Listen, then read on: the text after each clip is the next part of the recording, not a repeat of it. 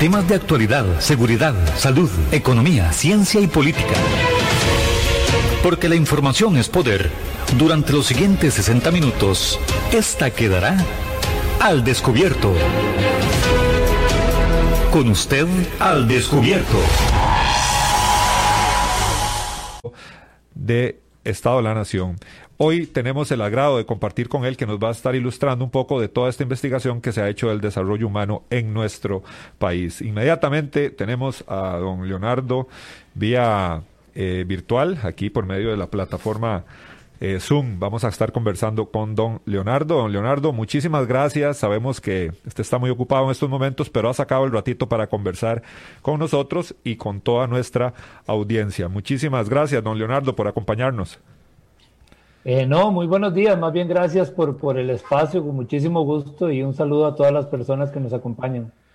Don Leonardo, eh, empecemos explicando un poquito el trabajo investigativo que hace el Estado de la Nación para aquellas personas, personas eh, muy jóvenes o cualquier persona que tal vez no está un poquito involucrado y no conoce realmente este trabajo de investigación. Claro, el programa Estado de la Nación nació hace 27 años eh, de la mano de Naciones Unidas. Hay un programa que se llama Programa de Naciones Unidas para el Desarrollo que impulsó en el mundo que los países tuvieran informes nacionales sobre la situación del desarrollo humano. Eh, el programa pasó luego a ser parte de las universidades públicas reunidas en el Consejo Nacional de Rectores. Eh, y desde el año 95 publica, ya lleva 26 ediciones sobre el Estado de la Nación en Desarrollo Humano Sostenible. Eh, no es el informe de gobierno, algo que, a veces a la gente le confunde, ¿verdad? Si este es el informe del gobierno. No, es un informe hecho en el marco de, las universidades públicas, de un centro de investigación que lo que hace es tomar una foto de cómo está Costa Rica eh, en materia de desarrollo humano, es decir, de, de las personas, ¿verdad? De la educación, la salud, el ambiente, la política, varios temas que tiene ya pues 26 ediciones de, tratar. Entonces es eso, es un informe sobre cómo está el país, eh, que trata de tomar una foto basada en datos, ¿verdad? Basada en información pues académica y, y, de darle pues algún valor agregado para que sea útil para la ciudadanía, para conocer cómo está su país, ¿verdad?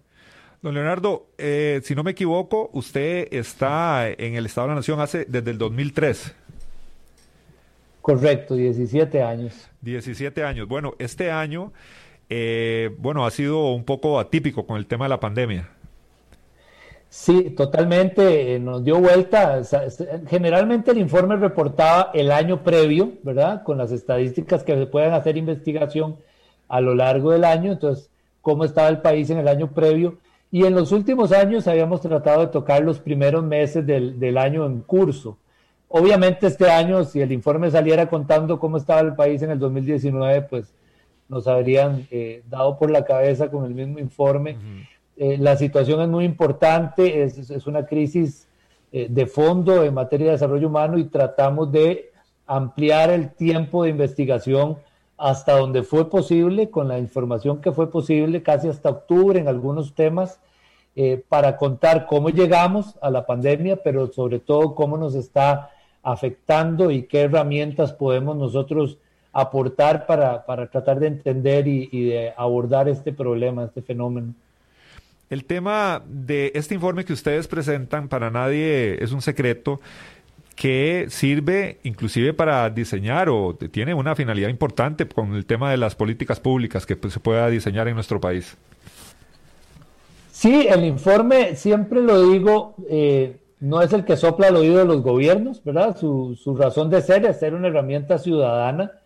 Eh, sin embargo, lo que sí hemos tratado de hacer es que la investigación sea investigación útil, sea para el debate, para enriquecer el debate en algún tema en el cual la información puede, puede ayudar a, entender mejor algunos problemas, o sea para tomar decisiones, ¿no? Sin ser nosotros los que las tomamos, pero sí dar herramientas de investigación que puedan ser útiles es nuestro aporte, es lo que somos, somos un centro de investigación, eh, pero este año nos enfocamos mucho en eso, sobre todo porque hay muchas cosas que enfrentar y tuvimos un conjunto de investigaciones que nosotros llamamos miradas a profundidad, que son temas en, los cuales hay alguna nueva fuente de investigación, eh, eh, algún nuevo enfoque que puede permitirnos eh, enfrentar algunos problemas inmediatos, como la pandemia en particular. Hay dos investigaciones enfocadas en, en temas muy inmediatos de la pandemia y otras investigaciones más para temas de largo plazo que el país tiene que resolver de todas maneras eh, para resolver esta crisis y después de la crisis, ¿no? Entonces tenemos varias investigaciones eh, que son enfocadas en eso, en aportar herramientas para, para la toma de decisiones o para mejorar o enriquecer un poquito la discusión nacional. Me imagino, Leonardo, que eh, año a año que se presenta el informe, ya ustedes tienen una proyección previa, lógicamente cuando se hacen este tipo de investigaciones estamos viendo a futuro lo que puede venir a futuro. ¿Cómo, ¿Cómo, es esa percepción a nivel general e integral? Después lo podemos desmenuzar un poquito sobre lo que se viene para nuestro país. Bueno, nosotros no somos de bolita de cristal, ¿verdad? De, tratar de, hacer un poquito para dónde van las cosas. Eh, lo que tenemos con muchísima claridad es que el país tiene que afrontar algunos problemas que no nacieron con la pandemia. Y en eso sí hemos insistido, es decir, que lo que viene es recuperar el terreno perdido en esta crisis, particularmente en materia de empleo e ingresos, por ejemplo, eh, pero no volver a lo anterior, ¿no? Y para eso tenemos que enfrentar problemas eh, del estilo de desarrollo de las últimas décadas en los que hemos dejado sin resolver problemas de fondo. Por ejemplo, la capacidad de generar trabajo para las personas, eh, la, capacidad de impulsar el desarrollo local fuera del centro del país, por ejemplo, eh, resolver los problemas ambientales de fondo, como las emisiones contaminantes, por ejemplo, los temas de transporte y, movilidad, este, eh, resolver el problema fiscal.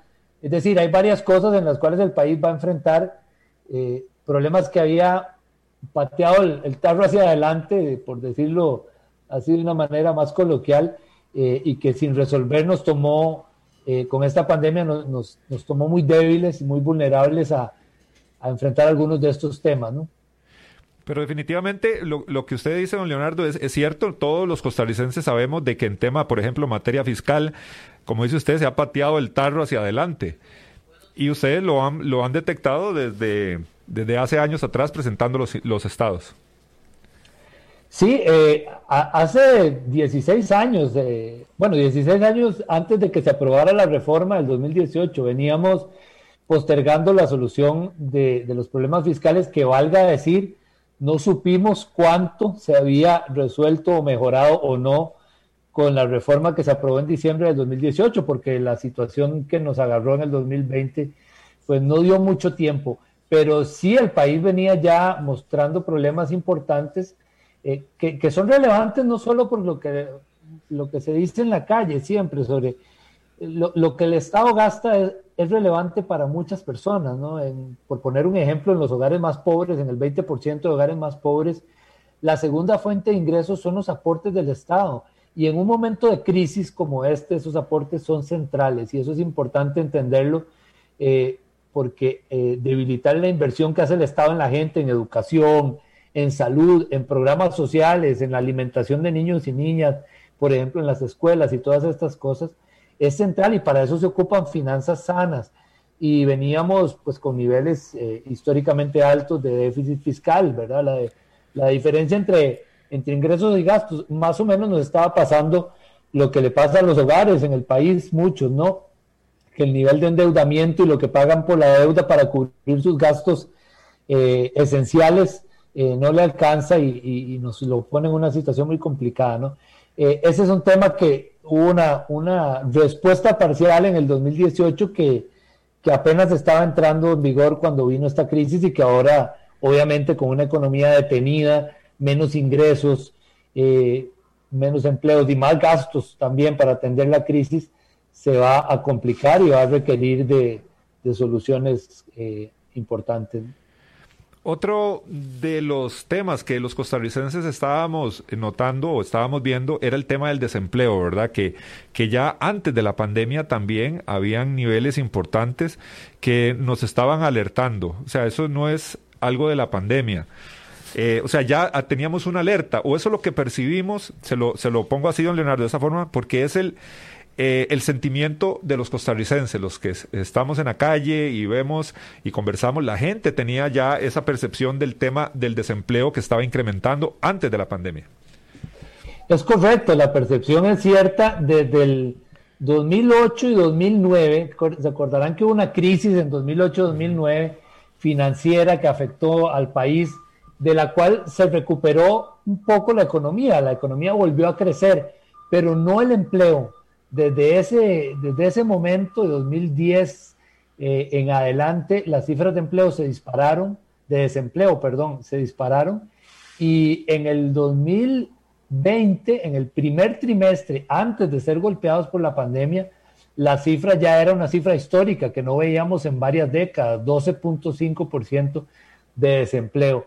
Eh, es decir, veníamos con un problema de fondo, de largo plazo, eh, que tiene mucho que ver con que la economía de este país se ha partido en dos y hay algunos sectores que generan crecimiento económico sin eh, hacer crecer el empleo. Por ejemplo, los sectores más ligados a la tecnología, ¿verdad? O algunos servicios que no son intensivos en trabajo sobre todo en la población no calificada, que es la población que cuesta mucho que se cambie eh, a otros sectores que requieren niveles altos de calificación, ¿verdad? Eh, en, esa, en esa población veníamos eh, estancando la generación de empleos nuevos y ya antes del golpe de la pandemia estábamos en niveles históricos. Esa percepción es correcta y por supuesto la pandemia solo en tres meses duplicó ese nivel de empleo que ya era muy alto. Pero es decir, ya teníamos un problema que resolver, cómo, cómo generar empleo, y la pandemia nos puso ahora en una situación mucho más complicada. En algún momento escuché, y tal vez eh, usted me corrige, que el tema tecnológico también ha creado una brecha en el trabajo entre hombres y mujeres. Pareciera de que hay más facilidad para los hombres involucrarse en el trabajo a nivel tecnológico y que está creando una brecha nuevamente con el trabajo cuando hablamos eh, a nivel de mujeres, ya un poco un tema de, de, división entre hombres y mujeres y las expectativas y las posibilidades laborales. ¿Eso es, es eso cierto? ¿Se ha investigado algo o no? Bueno, lo que nosotros hemos podido identificar es la brecha gigantesca que existe. Las mujeres en materia de desempleo siempre están arriba de los hombres la tasa de participación, es decir, la cantidad de mujeres en edad de trabajar que están en el mercado de trabajo, sea buscando o trabajando eh, en Costa Rica, es muy baja, incluso para el contexto de América Latina, era entre las cuatro o cinco más bajas, eh, una situación que no necesariamente eh, podemos responder con facilidad a, a, qué, a qué obedece, ¿verdad? Pero era una tasa de participación baja.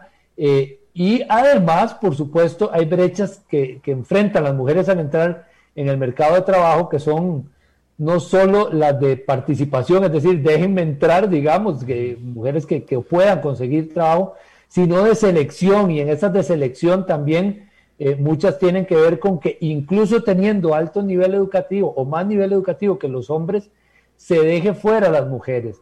Eh, en el tema de la tecnología, eso no, no, lo vemos, por lo menos el Estado de la Nación, habría que ver si, si en ciencia y tecnología, que hay un, trabajo que a final de año se actualiza sobre ciencia y tecnología, si el tema de que la mujer entre menos en algunas de las carreras tecnológicas, además genera otra forma de, selección que, que, discrimina, lo cual incluso en las noticias en los últimos días acaba de salir una, una nota importante sobre el tema del menor acceso a ingenierías o a otros sectores del conocimiento. Pero lo cierto es que el golpe sobre el desempleo de las mujeres, tanto antes de la pandemia como con la pandemia, en que golpeó más, valga decir, a las mujeres, tiene que ver con sectores tanto calificados como no calificados. Es decir, hay grandes sectores de la población de mujeres que no están en el, en el mercado de trabajo, eh, eh, sea que están desempleadas o que han quedado fuera, es decir, que ni siquiera están buscando porque no tienen pues, mucha esperanza de conseguir, eh, que, golpea, por, poner un ejemplo, en el primer trimestre de la crisis, las mujeres alcanzaron un 30% de desempleo, 10 puntos porcentuales más que los hombres.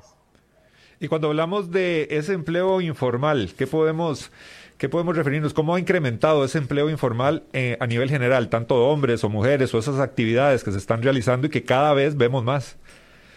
Sí, la informalidad ha sido creciente y uno de los aspectos más preocupantes en términos de empleo, porque no solo es generar puestos de trabajo, también se trata de generar puestos de calidad y de calidad nos referimos a que, haya un ingreso eh, por lo menos legalmente establecido, ¿verdad? Salarios mínimos, jornadas adecuadas, por ejemplo, pero cobertura de la seguridad social, que la persona se esté garantizando una pensión en el futuro, por ejemplo, eh, o, o, el acceso a la seguridad. En este momento, la cifra oficial de desempleo es de un 46% según el INEC. El Estado de la Nación hizo una estimación que llamamos de, informalidad ampliada, un concepto ampliado, en que le metimos a la informalidad también lo que pasa cuando una persona eh, que está asalariada en una empresa no tiene seguro o no recibe el salario mínimo o no tiene jornadas laborales correctas. Es decir, que hay cierta formalidad, pero el incumplimiento de garantías laborales afecta. Entonces nosotros le decimos una informalidad ampliada y eso es el 55% de la población que trabaja en el país. Es decir, tenemos una deuda gigantesca que además eh, se ha evidenciado mucho en la pandemia porque es un sector muy golpeado eh, eh, y con menos capacidades de, resistir, digamos, el, el, impacto sobre la economía del hogar cuando depende de la informalidad en el trabajo.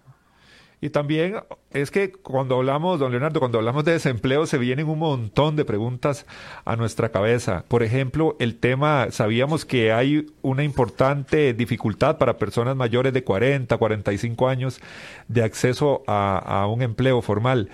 Bueno, inmediatamente también pensamos en, esos, en esos sectores más vulnerables en el momento de estar desempleado y tener la, la perspectiva de poder conseguir un empleo. Sí, ahí hay un problema de fondo que generamos hace varias décadas y es que en los años 80, cuando este país pasó por una crisis también muy profunda, eh, como que estamos en este momento, abandonamos la inversión del Estado en la educación, en la salud, en la infraestructura, en varios sectores. La reducción fue dramática, se dejó de gastar en las personas. Y en ese momento estaba entrando a trabajar, de, perdón, estaba entrando a estudiar eh, un grueso de población que luego se convertiría en la mayor proporción de gente joven o en edad laboral que ha tenido el país. Es algo que se llama el bono demográfico y que ya estamos terminando. Nosotros estamos en una tendencia de envejecimiento de la población y ese grueso de población que en las últimas décadas ha tenido edad de trabajar no se educó en una gran parte. Por poner un ejemplo, siete de cada diez personas desempleadas no tienen secundaria completa. Entonces ahí creamos un grupo de gente que ya es, como vos decís, grande, aunque el desempleo también afecta a la juventud eh, de manera particular, pero hay un grupo de población que es grande, que no tuvo oportunidades educativas, que no tiene nivel de calificación, depende de sectores que no crecen mucho, por ejemplo, o que pagan mal, eh, como la agricultura más tradicional, la industria más tradicional, y entonces ahí generamos una brecha que es parte de lo que explica la desigualdad de ingresos en este momento y el alto desempleo también. Cuando hablamos de, en estos momentos, ¿qué está pasando con nuestros eh, agricultores? ¿Qué está pasando con ese sector agrícola que también vemos donde hay una percepción o no sé si es que ustedes tienen los números, ustedes son los que nos pueden indicar eh, mejormente. ¿Qué está pasando con la parte de la agricultura en nuestro país como, como fuente de empleo? Se, se ve en actualidad como un generador de empleo definitivamente las personas más jóvenes están emigrando hacia otros tipos de actividades? Eh, todavía hay una parte eh, importantísima de la población y en particular de la que menciono no calificada, cerca de una cuarta parte, que depende de la agricultura. Por eso, eh, que la agricultura no crezca o que la agricultura tenga instituciones públicas muy debilitadas con los años o que tenga malos ingresos o momentos de poco crecimiento, eh, afecta a un, grupo central de la población. Aunque nuestras apuestas estén por los chips y los dispositivos médicos, hoy todavía hay una parte, una proporción importante de población que depende para trabajar de sectores donde puede hacerlo población no calificada. Y además hay dos agriculturas muy distintas porque la que se ha pegado al mercado externo, por ejemplo, eh, y la, el mercado interno o la agricultura más tradicional, que es parte de lo que llamamos pues, la, la vieja economía, que no son sectores que crezcan mucho y son sectores, de, hecho, en, general los sectores más tradicionales de la economía vieja de este país han llegado a crecimiento cero en los últimos años. Y, y, nosotros presentamos cifras de crecimiento gracias a que los sectores más de servicios y de, de agricultura de exportación de otro tipo, más más nueva, como ha sido la piña, como ha sido otros, otros productos, pero en términos de empleo tienen grandes debilidades y este, este informe analizó varias. Una de ellas, el, tema de la, de la informalidad expresado en, aspectos ya legales. Es un, estudio muy interesante que, del que hemos podido hablar poco, por cierto, que tiene que ver con las, con las zonas grises que hay, le llamamos, en el mercado de trabajo, que son estos donde uno no sabe muy bien por qué hay cierto incumplimiento o cierto divorcio con la normativa laboral y, por ejemplo, la, producción piñera es una, una de ellas, eh, las plataformas tecnológicas y otros, ¿no? Pero bueno, todo para decir, el, el, sector de la agricultura es uno de los que tienen 30 años de ganar lo mismo, por ejemplo, en términos reales sus ingresos no crecen, mientras la población calificada ve crecer sus ingresos en términos reales con el tiempo. Y eso es parte de lo que ha disparado la, profunda desigualdad que tenemos. En el tema de inversión internacional, transnacionales en nuestro país, ¿qué podemos hablar? Sabemos que cuando los inversores se dan cuenta que un país gasta más de lo que tiene, cuando hay problemas de inseguridad, bueno, es difícil volver la mirada hacia sectores o países en este momento como el nuestro, que tenemos un gran problema a nivel fiscal. Eh, ¿Se estudió? Se, ¿qué, datos podemos eh, decirle a los costarricenses en materia de esa inversión extranjera en Costa Rica? Sí, visto en el largo plazo, el país ha tenido una tendencia importante en, traer esta inversión extranjera. En los últimos años, con la desaceleración de la economía, también se ha percibido, y en el último año, eh, niveles más bajos de, que el promedio, digamos, de una década atrás en inversión, en el último año en particular, eso tiene que ver un poco con, esto que mencionaba de la percepción sobre el riesgo que, puede tener el país en, una situación fiscal eh, grave o las, las malas o bajas expectativas que tiene tanto el sector de consumidores como empresarios en el país, que es algo que ha tenido niveles bajos y que por supuesto con la, con la crisis en este momento está más bajos. Pero sí hay, hay algunos sectores que han impulsado en, en el país a lo largo del tiempo el crecimiento económico, insisto, no necesariamente eh, con, su correspondiente crecimiento de empleo en algunos sectores, eh, porque crecen sin, ser muy intensivos en trabajo, pero ya había una desaceleración importante que, se percibió con datos del 2019 en, en materia de inversión. Si nos alejamos un poquito ya del tema del empleo, que es una preocupación importantísima, ¿qué podemos hablar sobre los estudios y el análisis que se ha hecho con el tema de educación? Mucha gente eh, también considera o se plantean de el tema de la virtualidad ha sido algo muy complejo para el tema de la educación en nuestro país. Inclusive se podría decir que se piensa en mayor deserción escolar por temas de la virtualidad. Sí, nosotros tenemos un, producto que, hace el programa, que es el Estado de la Educación, que está investigando sobre esto y que va a publicar a mediados de este año que viene eh, sus estudios, ¿no? Eh, en este año lo, que utilizamos en particular fue para entender cómo se había adaptado el, país a la situación y, por ejemplo, una encuesta que son más de 42 mil docentes de todo el país, eh, lo que identificó es que los docentes eh, señalan no tener formación, no haber recibido nunca en sus carreras, por ejemplo, o en sus, o en sus trabajos posteriormente, formación sobre el uso de herramientas virtuales para la enseñanza. Eso es particularmente la mayoría de, las personas que entrevistadas en los sectores iniciales de, de la educación, como, como primaria o preescolar, y casi la mitad en el caso de educación secundaria. Eso sumado a la brecha digital, que por supuesto también el Estado de la, Educación ha, reportado ya y, para estos días sacaron incluso algunos blogs sobre esto. No está en el Estado de la Nación este tema, excepto lo que acabo de mencionar, pero sí ahí sabemos que se va a generar una brecha más grande todavía, por ejemplo, entre el sector público y privado, en la medida que, hayan podido resolver mejor eh, algunos sectores que están en la educación privada, pero además entre generaciones que si se está necesitando calificación educativa en este país, van a entrar en desventaja eh, por, lo que ha significado este, este año. El tema de el tema de la seguridad podemos y qué podemos hablar sabiendo de que hay una estrecha relación o podemos considerar una relación importante sobre los temas socioeconómicos, el, eh, temas educativos también y empezamos a preocuparnos parte de la pandemia también y, el, y lo que la gente o que, o que podemos decir, bueno, menos empleo, menos oportunidades laborales, eh, es sinónimo de problemas a nivel de inseguridad. ¿Qué tan, ¿Qué tan cierto podría ser esas variables como educación, trabajo informal, falta de empleo y esa relación importante con la inseguridad? Eh, este año no, no, lo investigamos esto, eh, sobre todo para lo que esté pasando en la pandemia.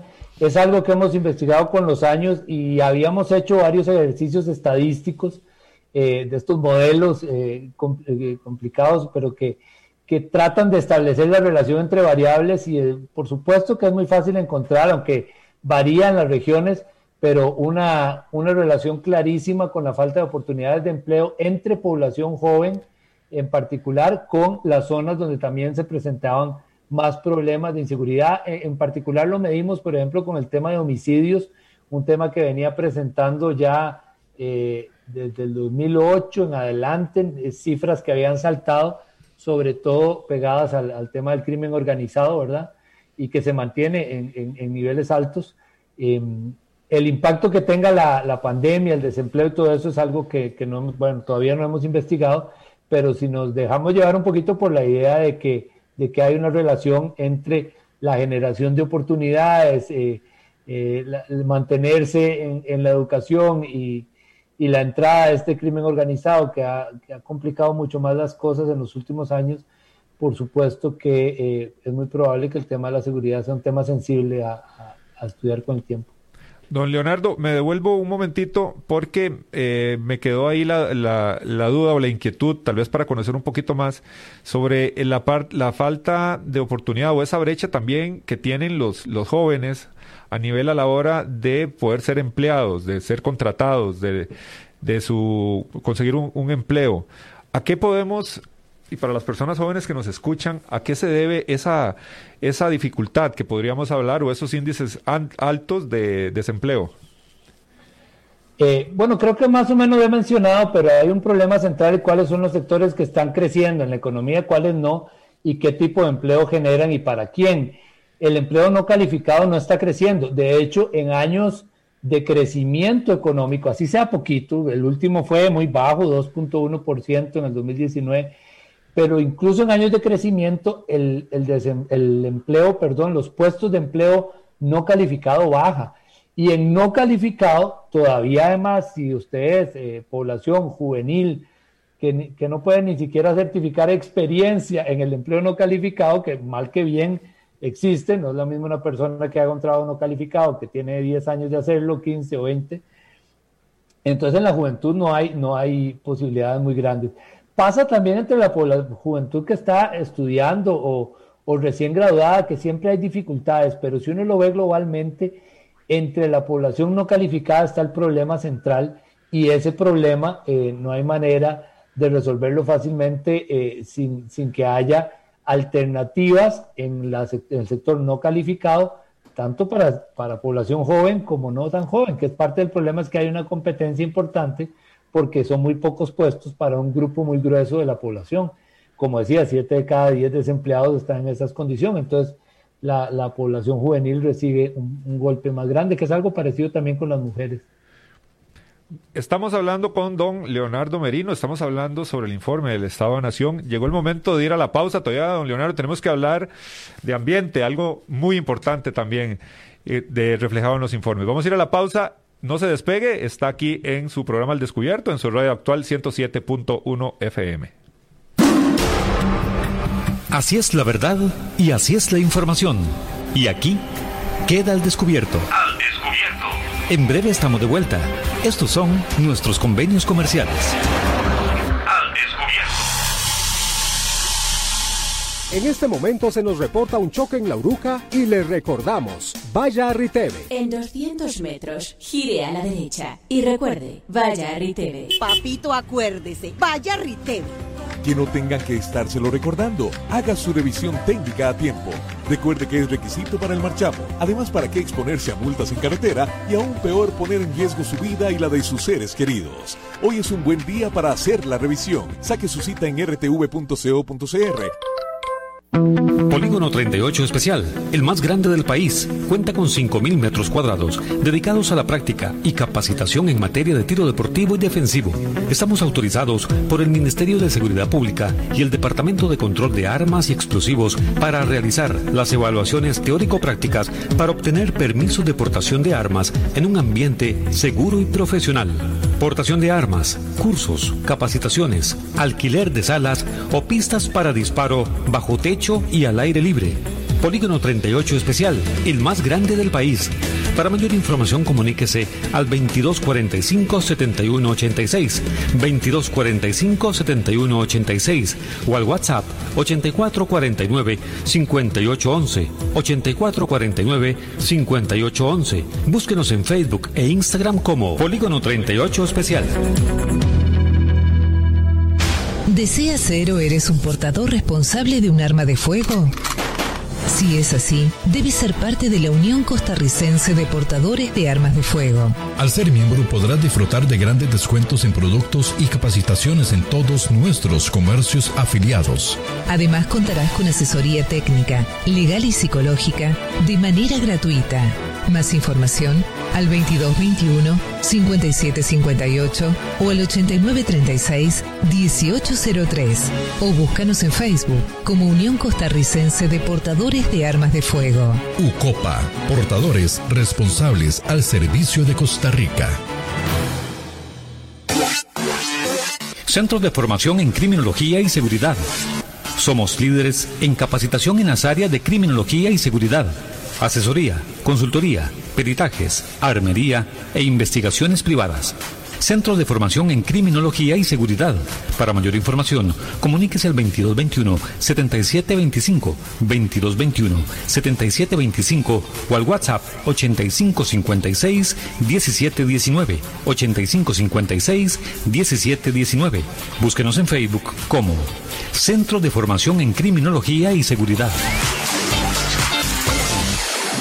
Las mentes brillantes inventan cosas maravillosas y las hacen realidad.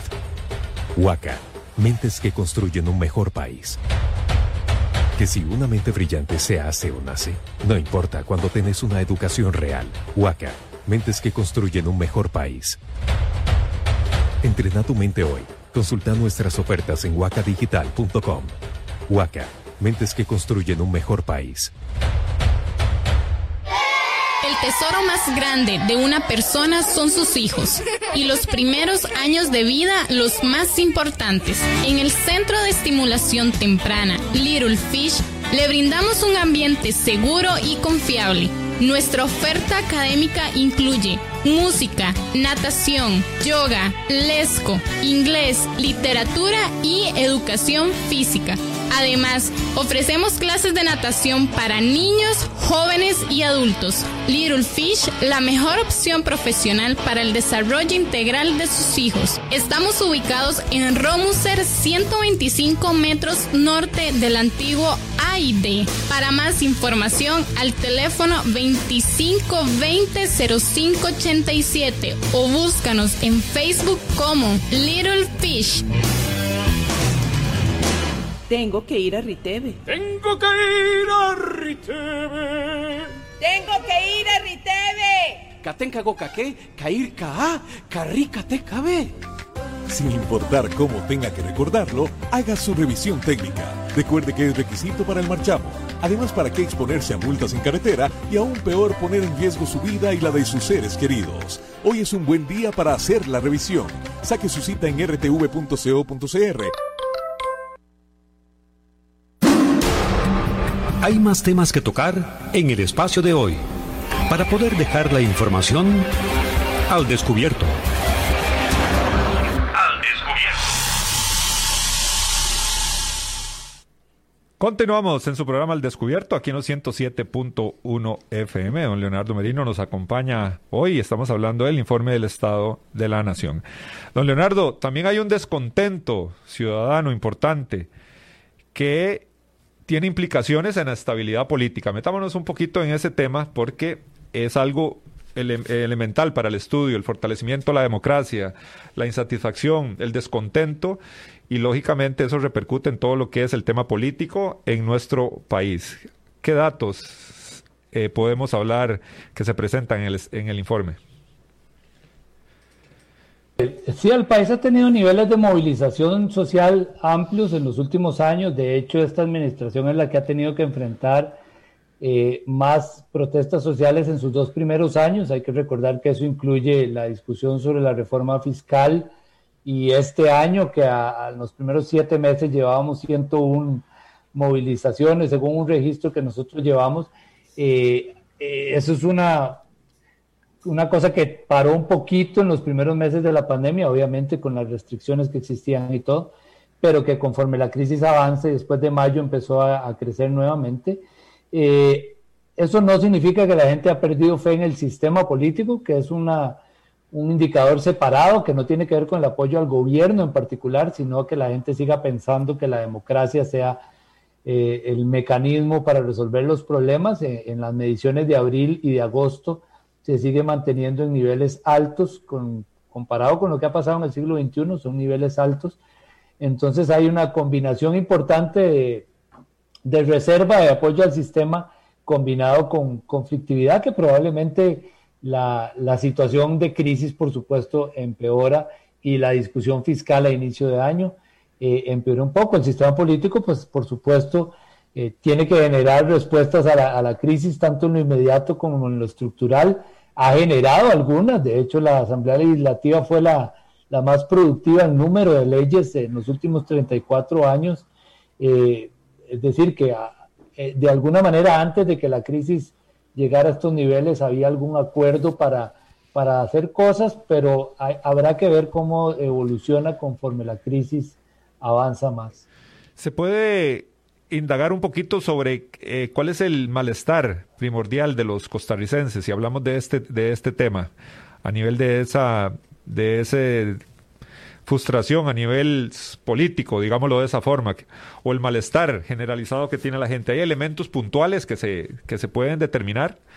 Sí, yo no sé si uno puede, o por lo menos con los datos nuestros, puede afirmar que hay un malestar generalizado. Eso es diferente a que haya niveles de movilización social, que es cuando se expresa una acción concreta para hacer algo.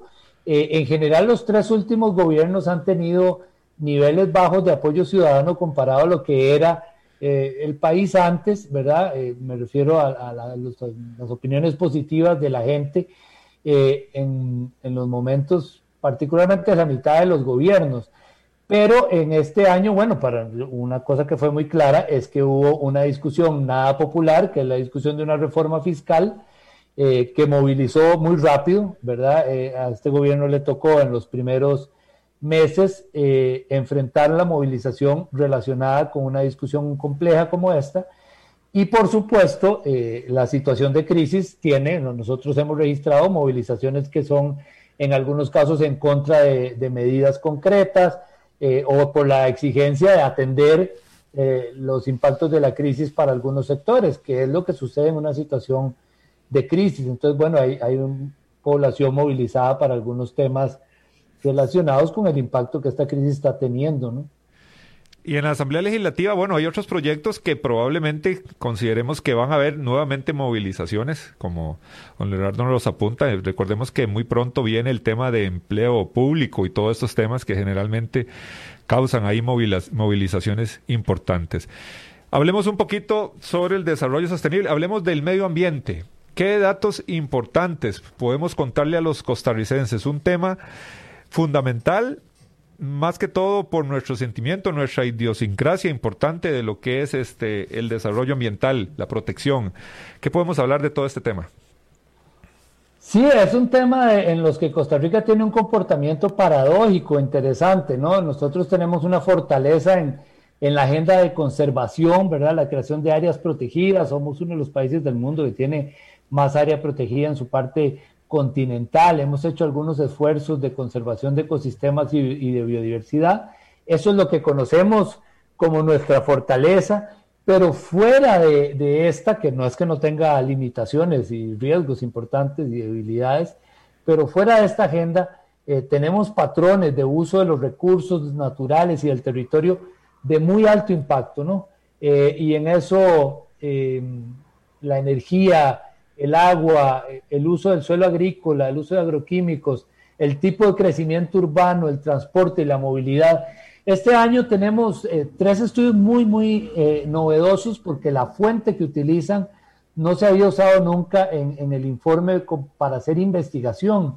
Eh, por ejemplo, relacionada con los compromisos de reducción de emisiones del país que hemos hecho tanto a nivel internacional como con el Acuerdo de París, como la política o el plan de descarbonización de la economía que se presentó el año, inicios del año pasado en el país. ¿no? Nosotros tenemos varios años de decir eh, que el principal consumidor em, de energía y emisor en este país es el sector transporte eh, y que había que trabajar objetos de política pública en este sector. Bueno, este año tuvimos una fuente inédita de información gracias al apoyo del RITEVE SIC que nos facilitó eh, información de los resultados de la revisión técnica vehicular para cinco años en toda la flota que acude a hacer la revisión obligatoria. Y eso nos permitió, eh, bueno, información inédita que teníamos sobre cómo se comporta un poco el aporte de la flota vehicular, que veníamos insistiendo es nuestro principal problema y no era el que estábamos trabajando. A veces nos habíamos enfocado en que íbamos a hacer carbono neutrales sembrando árboles, por ejemplo, pero no habíamos tocado el sector transporte. Eh, algunos hallazgos interesantes de, esta flota es, primero, entender que la apuesta por vehículos particulares es parte de lo que nos causa el, problema, ¿verdad? En, la flota eh, eh, vehicular de este país, aunque los que más recorren cada día son pues, los buses y los taxis, obviamente por el transporte público, si uno suma el recorrido de la cantidad de vehículos particulares que hay, es ahí el principal objetivo de política pública, cómo sacar gente del vehículo particular a sistemas de transporte público masivos, interconectados, limpios, que nos permitan reducir emisiones en la fuente, ¿no? Lo otro que demuestra la importancia de trabajar el sector de vehículos particulares como un objeto, reducir la flota, es que gracias a las mediciones de, gases que hace eh, la prueba de, de gases de la revisión técnica, pudimos ver un comportamiento contradictorio entre algunos gases que afectan particularmente la salud humana, como el monóxido de carbono, y gases que afectan el efecto invernadero o el cambio climático, como el dióxido de carbono. Y encontramos que conforme los carros son más nuevos, logran controlar mejor el primero, ¿verdad? Este que afecta a la salud, pero al precio de eh, permitir mayores concentraciones de CO2, que es el principal causante del efecto invernadero. Por eso insistimos en que si uno no puede controlar ambas cosas paralelamente, el cambio tiene que ser más radical, tiene que ser a reducir la flota vehicular eh, en, su conjunto, entender que la apuesta no puede ir por ahí, sino por un transporte masivo eh, interconectado, ¿no? Entonces, podemos decir que hubo un cambio a la hora de, fijar la investigación y de entender el problema que se estaba presentando. Eh, no, digamos, era una fuente nueva, lo que, lo que estoy diciéndote no lo habíamos analizado nunca. teníamos, teníamos la noción de que, de que el problema de la flota vehicular y el vehículo particular era clave, pero los datos de estas mediciones nos permitieron entender con muchísima claridad eh, que el aporte como objetivo de política pública este país tiene que trabajar el transporte y particularmente el cambio de modo de transporte de manera muy, muy marcada, ¿no? Exacto, y todo esto es lo que estamos hablando en, el, en el desarrollo, precisamente, todos estos informes, me parece, don Leonardo, importantísimo para el desarrollo de esas políticas públicas. Y, bueno, nos queda poquito tiempo, pero no podemos dejar de lado el tema de salud, acceso a los servicios de salud. ¿Qué podemos hablar de las poblaciones más vulnerables en el tema de acceso eh, a la salud, a los servicios de salud? ¿Qué podemos hablar de eso? Bueno, este año, no, eh, va, a decir en este año, salvo en el, capítulo de seguimiento sobre la situación social del país, que es el balance social, no es un tema que hayamos desarrollado a profundidad. Tenemos varios años de, analizarlo eh, en varios sentidos, ¿verdad? Cómo han cambiado el tipo de atención que se está, que se está llevando y cuáles son algunas limitaciones o debilidades del sistema. Pero eh, a grandes rasgos, por la situación particular que estamos viviendo en este momento el, tema de no descuidar en un momento de crisis las posibilidades de atención a salud es algo central. Recordemos que la crisis de los 80 eh, los tres sectores que más dejamos de invertir fueron en salud, en educación y en infraestructura. Logramos recuperar en, términos de salud, por ejemplo, la inversión, pero tomamos, valga decir, 35 años para llegar a tener la inversión por persona eh, que teníamos en el año 80 antes de la crisis. Es decir, estamos ahí. Hay algunos aspectos que han venido avanzando, por ejemplo, la, la existencia del expediente unificado digital eh, sobre, sobre la información en salud, algo que hace años se ha venido hablando y que también es una fuente de investigación que, por cierto, estamos haciendo convenios para poder investigar, pero todavía no hemos tenido en este país el acceso a salud en la población más vulnerable, con todas las debilidades que sabemos, que conocemos, los problemas de, de, presa, ¿verdad?, en, en, las consultas, etcétera, eh, en sectores que no tienen otro, otro mecanismo para acceder a, eh, por ejemplo, la salud privada, ha sido uno de los disparadores del desarrollo humano en Costa Rica eh, más claros, ¿no? Y cuando vemos los indicadores del índice de desarrollo humano internacional, que Costa Rica tenga niveles básicos de salud al menos resueltos para toda eh, población vulnerable ha sido uno de los grandes logros del país. La pregunta, una pregunta importante que muchas personas y muchos nos hacemos, ¿está creciendo esa brecha entre sectores, entre clases, aunque suene odioso decirlo de esa forma? ¿Está creciendo a nivel eh, económico, a nivel de educativo, hay una brecha, se está, está acrecentando esa brecha entre sectores de nuestra población. Eh, sí, la respuesta es sí. Eh, en este país, desde el año 2000, 2001 más o menos, la desigualdad de los ingresos entre la gente ha venido creciendo, se mantiene en niveles altos. Costa Rica dejó de ser el país más desigual, perdón, menos desigual eh, en los años 90 en América Latina a pelear los, últimos lugares entre los más desiguales. Eh, esa brecha se explica, entre otras razones, eh, por cómo, y algo que ya mencioné, los sectores calificados y los ingresos por trabajo de los sectores calificados han venido creciendo a lo largo del tiempo, mientras en los sectores no calificados hay un estancamiento de largo plazo, ya tiene cerca de 30 años, eh, es decir, hay una brecha entre los ingresos de la gente que más recibe eh, y, la que menos recibe, que es creciente y que está en niveles históricamente altos para nuestro país. Entonces la respuesta es sí. Eh, y eso es importante, una consideración que es metodológica, pero que hay que decirla. Eso es midiendo lo que la encuesta de hogares capta, que es lo que la gente le dice cuando usted llega a la casa de alguien y le preguntan sus ingresos. Ya la literatura ha insistido que no sabemos eh, lo, que, lo que realmente tienen o reciben los sectores de mayor ingreso, ¿no? Donde hay rentas de capital, donde hay eh, otro tipo de ingresos que no son los salariales. Entonces nosotros sabemos que hay una desigualdad creciente solo midiendo lo que pasa entre la gente que tiene ingresos altos y bajos. Pero la, la gente que tiene, digamos, capitales cerca de un 1%, ya sabemos que la encuesta de hogares no lo puede captar y que ahí no sabemos cuánto más grande es esa brecha.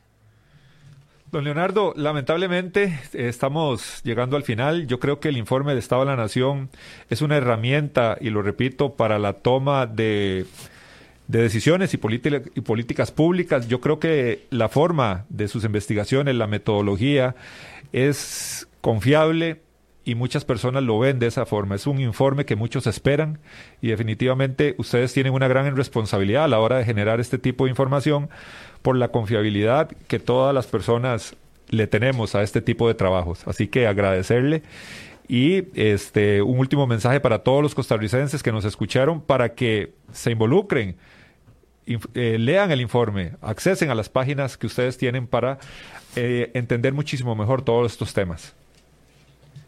Sí, eh, el informe es eh, un trabajo de investigación sometido eh, a la crítica, a la observación, a la revisión, ¿verdad? Nunca lo hemos planteado como la verdad o no somos de los que soplamos al oído de los gobiernos. es, una herramienta ciudadana, nació para ser un instrumento ciudadano de información, partiendo de la noción de que la información es poder y todo lo que nosotros hacemos es público y está disponible para la para la gente. La página web nuestra se pueden descargar todos los capítulos eh, y, en las redes sociales tenemos también alguna información más procesada pero la idea es hacer que, que la gente pueda discutir y tomar decisiones con base en la información y este es un aporte de muchos otros que hay en el país, por supuesto. Muchísimas gracias, don Leonardo, muy instructivo el día de hoy. Y gracias, a todos ustedes, las personas que nos acompañaron aquí en su programa Al Descubierto. Los esperamos mañana a partir de las 10. Temas de actualidad, seguridad, salud, economía, ciencia y política. Porque la información es poder. Esta ha quedado al descubierto. Al descubierto.